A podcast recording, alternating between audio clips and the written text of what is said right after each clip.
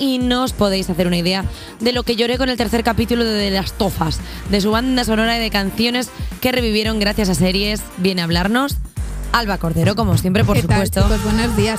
Yo no he visto de, la, de las tofas. ¿No has visto las tofas? Pero os puedo contar el tercer capítulo si queréis, porque A- como a todo el mundo Twitter. lo, lo cuenta en Twitter y pone imágenes, creo que si junto todos los fotogramas que ha puesto la peña, te hago el capítulo. Pues fíjate que para tu alma, para tu alma rancia y solitaria, como siempre lo trasladas aquí, que estás muerta por dentro, Sí.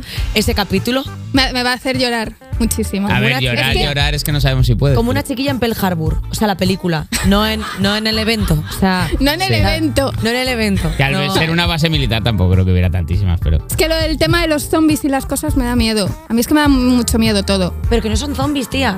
¿Te gustaría? Es que yo pensé que era una de zombies de acción y me está. y, solo, me- y solo te rompe el corazón. Son Sí, fans vale. de gemeliers que. Ah, vale, pues entonces bien. Entonces, a ver, el caso es que en este tercer capítulo, titulado Long Long Time, eh, suena la canción de 1970 de Linda Roth. Es un nombre dificilísimo. Ronstadt, del mismo título.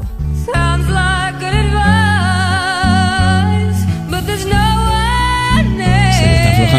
como se me Basoriano. afloja el Dámela. mondongo en directo, yo cojo me voy. O sea, yo no voy a mostrar No sentimientos llores en el programa, por favor. No. Es que me estoy acordando del capítulo que hago yo si tengo Guarda, mucho sueño. guárdate esos sentimientos, por favor. Eh, la canción aumentó un 5.000% sus escuchas en Spotify desde la emisión del capítulo y Linda ha aprovechado el tirón y ha subido un vídeo de una actuación en directo eh, a su Instagram y debe ser lo único que ha aprovechado porque vendió los derechos de sus canciones hace dos años y no, no ha visto ni medio céntimo ¡No! por esto. No, linda, no. Pues Sí, no se sí. quedó tan O linda. sea, no sé.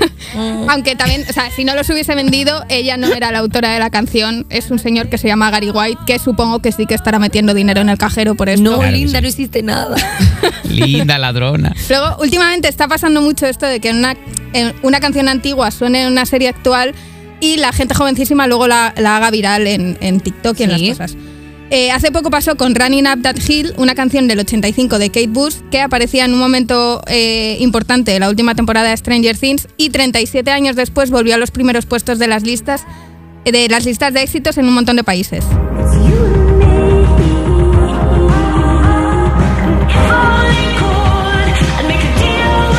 Gustaría eh, contar, bueno, contar no, básicamente hablar del tema de que cuando mm, tú eres pequeño y ves que tus pa- tú escuchas una canción y dices, esto es increíble, tus padres te decían, pues eso ya era de mi época. Sí, total. Me he visto tanto decir, pero si esto ya era de antes y pensar. ¿Ya estás ahí? "Buah, ¿Y tú?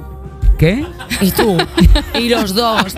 Pues claro, o sea, es que ya somos literalmente ancianos. El, el Balrog de Mori ha sido, ¿eh? Cayendo del puente con el látigo, y Hombre. ¡rac! eh, cogiéndome de la pierna y para abajo es contigo, que ¿eh? Me dices unas cosas como si tú no estuvieras viviéndolo, tú no te encuentras a la chavalada como viviendo cosas en TikTok diciendo esto es increíble y de repente dices, ay, mi Pero, ciela, pero es muy aquí". guay. A mí me, me parece muy guay que la gente joven descubra canciones de hace tiempo, porque hay mucha peña que no le gusta que la gente disfrute de las cosas. Dice, ah, es que si no fuese por una serie de Netflix, eh, los chavales no conocerían esta canción. Pues genial. Y- Claro. o sea, ¿Qué eh, querías? ¿Que viniera el claro. artista a casa a cantármela? Claro, o sea, yo me imagino a Kate Bush o a los miembros de Metallica que les pasó algo parecido porque en otro capítulo suena Master of Puppets. Uf, eh, me los imagino muy preocupados contando billetes.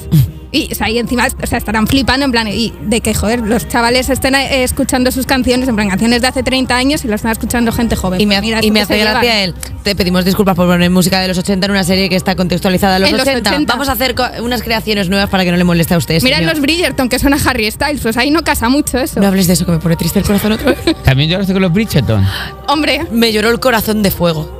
Luego, eh, hace unos cuantos años pasó algo parecido con la serie Cómo conocí a vuestra madre, que no había TikTok además, o sea, tiene mucho más mérito, que en un capítulo los Tez y Marshall universitarios hacían un viaje en coche y la cinta de cassette que escuchaban estaba atascada y solo había una sola canción y esa canción era I'm Gonna Be eh, 500 Miles de The Proclaimers.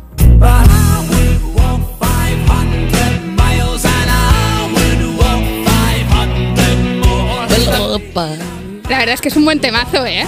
O sea, Es que es increíble. He leído que eh, en un estadio de Glasgow, cuando la selección de nacional de fútbol de Escocia marca un gol, suena esto. Cada vez que meten un gol. Pues se les va a hacer bola, Ah, ¿eh? sí, sí. Como sean buenos. Pues es que parece el, el viaje de Tezi Marsal.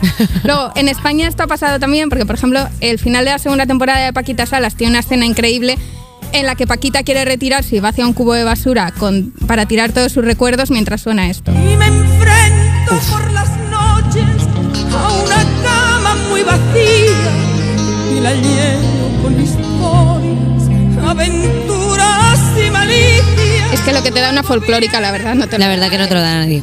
Y bueno, por supuesto voy a aprovechar la ocasión para volver a poner este temazo increíble. Uf.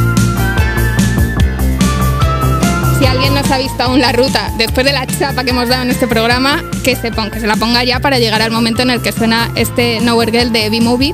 Y luego, para terminar, eh, os traigo el caso de una canción viral por culpa de una serie más loco que ha existido, porque eh, en la serie miércoles hay una escena en la que la prota baila Go Go Mac del grupo de Cramps, que es una cosa que no le ha importado a nadie, Es verdad. porque el vídeo se hizo viral con una versión acelerada de Bloody Mary de Lady Gaga.